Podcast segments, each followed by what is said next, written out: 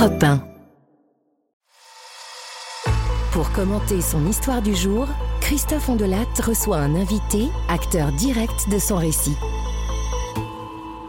Je vous ai raconté l'enquête sur le meurtre de Nicole Saada en 2006 dans le Val d'Oise, assassiné par son ex-compagnon Christian Ximénez, qui a découpé son corps en morceaux et arraché le cœur de Nicole, crime pour lequel il a été condamné à la réclusion criminelle à perpétuité avec 22 années de sûreté. Et pour le débrief de cette histoire, je suis avec vous, maître Ariane Lacheneau du barreau de Pontoise. Vous étiez dans ce dossier avocate de la partie civile, c'est-à-dire que vous défendiez les intérêts de la famille de Nicole euh, Saada. Alors évidemment, comme il n'y a pas d'aveu euh, dans, ce dossier, euh, il y a plein de trous dans l'histoire. par exemple, où est-ce qu'elle a été tuée Nicole Saada, est-ce qu'on en a une idée? Alors, il y a eu plusieurs hypothèses, notamment peut-être dans son garage, dans son domicile, puisqu'on a retrouvé du sang. Cette petite tache de sang. Voilà. Euh, maintenant, il n'y a pas du tout de certitude. On a retrouvé également du sang dans le véhicule de M. Ximénez, donc ça aurait pu être également dans le véhicule éventuellement. Euh, je ne pense pas que c'était chez lui, parce que chez lui, il y a eu du sang sur ses vêtements, mais pas, euh, pas sur des meubles ou des choses comme ça. C'est quand même fou. Donc on retrouve un cadavre, on désigne un coupable sans aucune hésitation, mais où ça s'est passé? Oui, ça reste, euh, ça reste un mystère, mais euh, Monsieur Ximénez, il a été désigné dès le début par la famille, hein, parce mmh. qu'on n'avait aucune confiance en lui, et il y avait déjà cette plainte pour les agressions sexuelles sur la petite fille de Nicole, donc c'est vrai qu'il donnait une mauvaise image, et donc mmh. il a tout de suite été mis en cause par la famille. Et on n'a jamais retrouvé non plus ni la tête, ni la main, ni le bras, ni le cœur. Non, jamais rien n'a été retrouvé. Et Dieu sait s'il y a eu des enquêtes faites, et notamment sur le terrain euh, de l'appartement où il vivait, pour essayer de trouver éventuellement s'il avait pu enterrer quelque chose. mon avis, il a plutôt conservé, un peu comme les corps en pied. Parce que ça, c'est intéressant. Vous me tendez une perche qui est intéressante. C'est-à-dire que euh, il, est condamné euh, comme un homme parfaitement maître de ce qu'il a fait. Mais enfin, il y a quand même un certain nombre d'éléments qui nous indiquent qu'il est quand même bien Alors, vous citez cette histoire de corps au pied le fait qu'il ait borgnolé son appartement, le fait qu'il lui ait arraché le cœur est quand même le signe d'un psychopathe. Ça ressemble à un tueur en série américain. On n'a pas beaucoup de tueurs en France qui arrachent le cœur de, de leurs victimes. Et pourtant, à aucun moment il n'est question qu'il soit fou.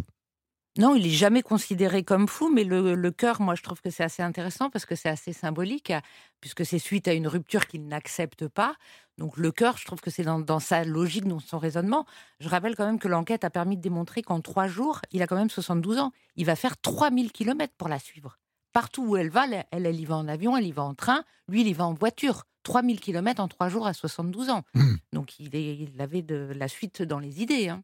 Mais les corps au pied, on en parle au procès de ça, on cherche à trouver un sens à cette histoire.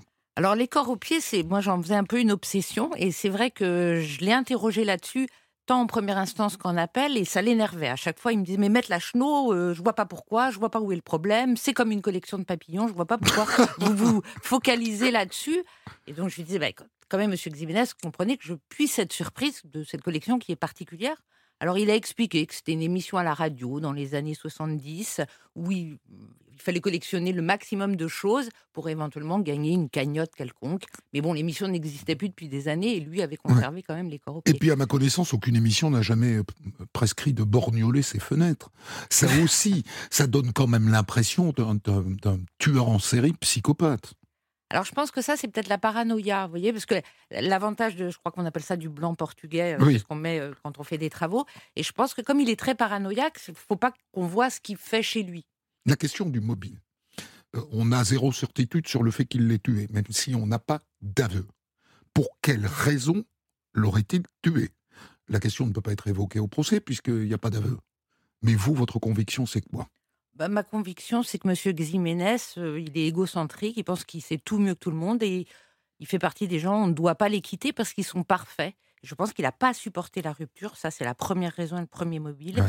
Et la deuxième chose, il avait très peur parce qu'il savait que toute l'enquête qui concernait la plainte pour la petite fille allait ressurgir à tout moment. C'était incessamment sous peu puisque Nicole Saada avait reçu une convocation dans sa boîte aux lettres pour être entendu sur cette fameuse plainte d'agression sexuelle sur sa petite fille. Et comme il avait accès à la boîte aux lettres... Il avait les clés de la boîte aux lettres. Tout à fait. Et comme par hasard, elle était convoquée à la gendarmerie le 10 novembre, le jour de sa disparition. Donc hypothétiquement, le mobile, c'est de faire taire Nicole pour que la procédure n'aille pas au bout dans cette affaire d'attouchement sexuel.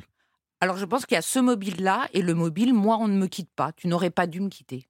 Parce que euh, c'est quelqu'un qui, qui, n'aime pas qu'on repère ses erreurs, a priori, ou, c'est pas de côté. Donc effectivement, là, c'est lui qui offre un profil euh, idéal d'homme euh, parfaitement bien fait de sa personne, extrêmement bien éduqué, etc. Là, il y a une faille énorme, il ne la supporte pas, il tue.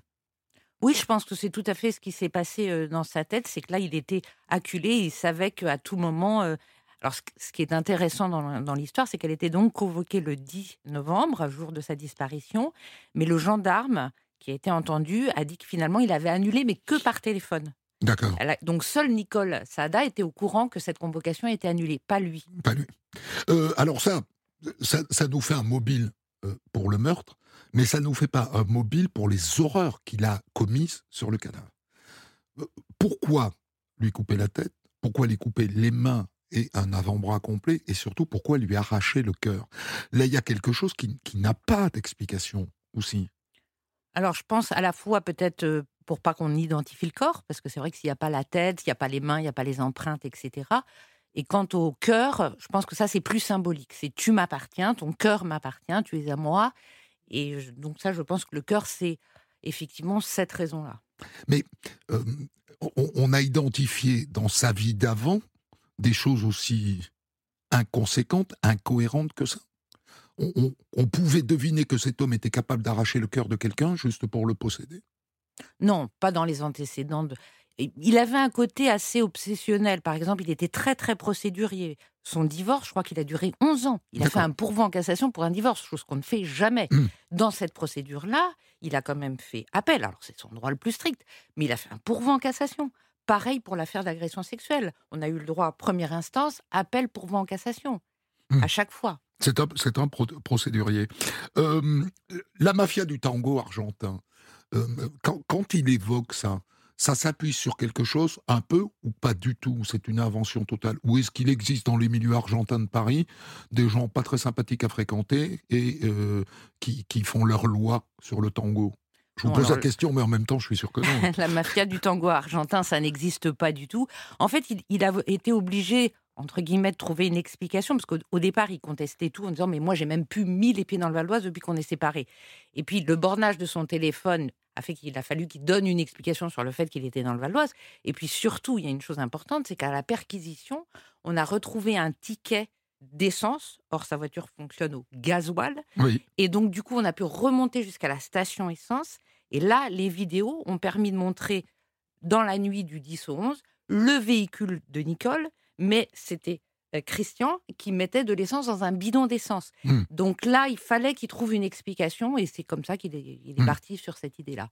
Euh, le, encore pire, le gang des témoins de Jéhovah.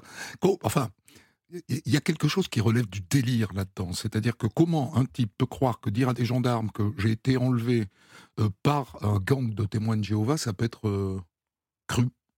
Mais parce que je pense qu'il pense qu'il est plus intelligent que tout le monde. Il se dit, donc moi, on va me croire. Hmm les psychiatres disent paranoïaque. On est tenté quand même d'ajouter pervers euh, narcissique. Là, pour le coup, c'est une expression qui est très dévoyée, mais pour le coup, elle, est juste. Ah, complètement, oui. Et ça se voit dans ses comportements avec ses ex-compagnes également, parce que entre son, épouse, la mère de ses enfants, et Nicole, il y a eu une autre femme dont la fille est venue témoigner, parce qu'entre-temps, elle était décédée.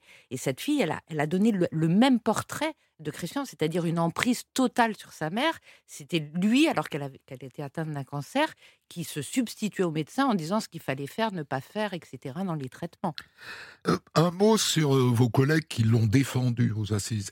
vous n'êtes pas qu'avocat de partie civile, il y a des avocats qui font que de la partie civile. Vous faites de la défense aussi? Je fais essentiellement, de la défense. Très peu de partie Les parties civiles, c'est souvent pour enflouer un peu le cabinet, n'est-ce pas? Ça coûte plus cher de défendre que de que d'être partie civile. Ça, c'est vrai.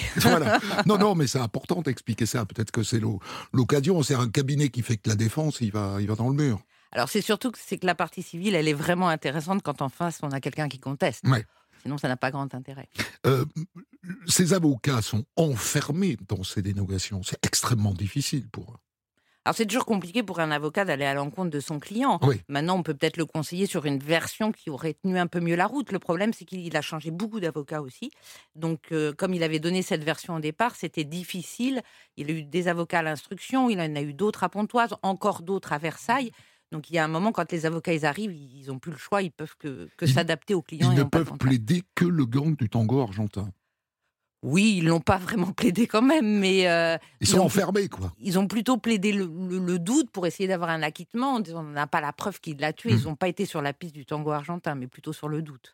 En racontant cette histoire, il, il m'est venu une idée, c'est que c'est une affaire euh, criminelle qui est 100 fois plus intéressante, n'est-ce pas, que l'affaire Daval, par exemple. Elle n'a pas eu beaucoup de retentissement médiatique, cette histoire-là. Elle est restée cantonnée aux pages euh, du Parisien, euh, les pages régionales du, du- du journal Le Parisien. Euh, c'est étonnant quand même le destin des affaires criminelles.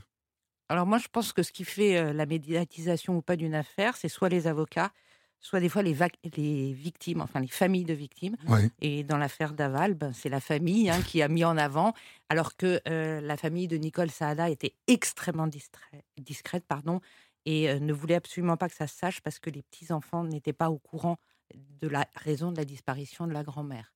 Donc ils ont été très très discrets et c'est pour cette raison-là que cette affaire n'a pas fait beaucoup de bruit, même si après il y a eu un petit peu de retentissement, mais rien à voir avec l'affaire Daval. Je passerai le reste de ma carrière à essayer d'expliquer que l'affaire Daval était la moins intéressante des affaires criminelles des dernières années. Merci infiniment, maître Ariane Lachenot du barreau de Pontoise. Des centaines d'histoires disponibles sur vos plateformes d'écoute et sur europe1.fr.